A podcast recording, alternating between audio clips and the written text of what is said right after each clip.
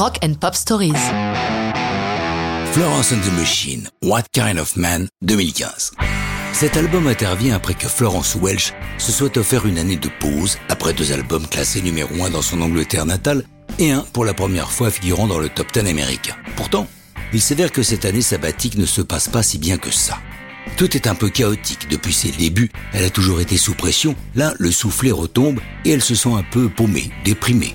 Mais c'est une artiste. Elle va donc mettre à profit les troubles des mois qui ont précédé pour la composition de ce nouvel album qui du coup va être son plus personnel. Pour travailler ses chansons, dont What Kind of Man, Florence s'installe à Los Angeles au célèbre château Marmont sur Sunset Boulevard, au lieu rock'n'roll. Elle a déclaré Los Angeles peut faire délirer et a une grande influence sur l'écriture de ce disque.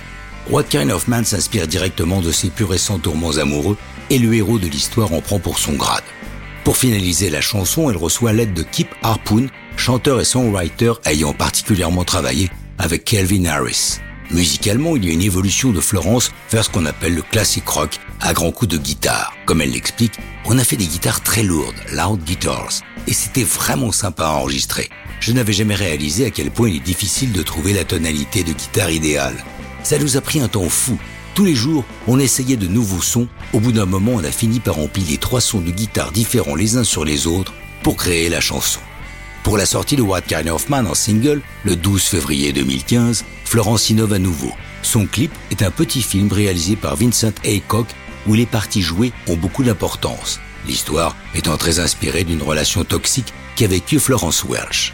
Le projet final est encore plus ambitieux puisque Aycock tourne 9 clips de chansons issues de l'album, le tout formant une histoire de 47 minutes intitulée The Odyssey qui sera disponible dans son intégralité sur le site du groupe le 25 avril 2016.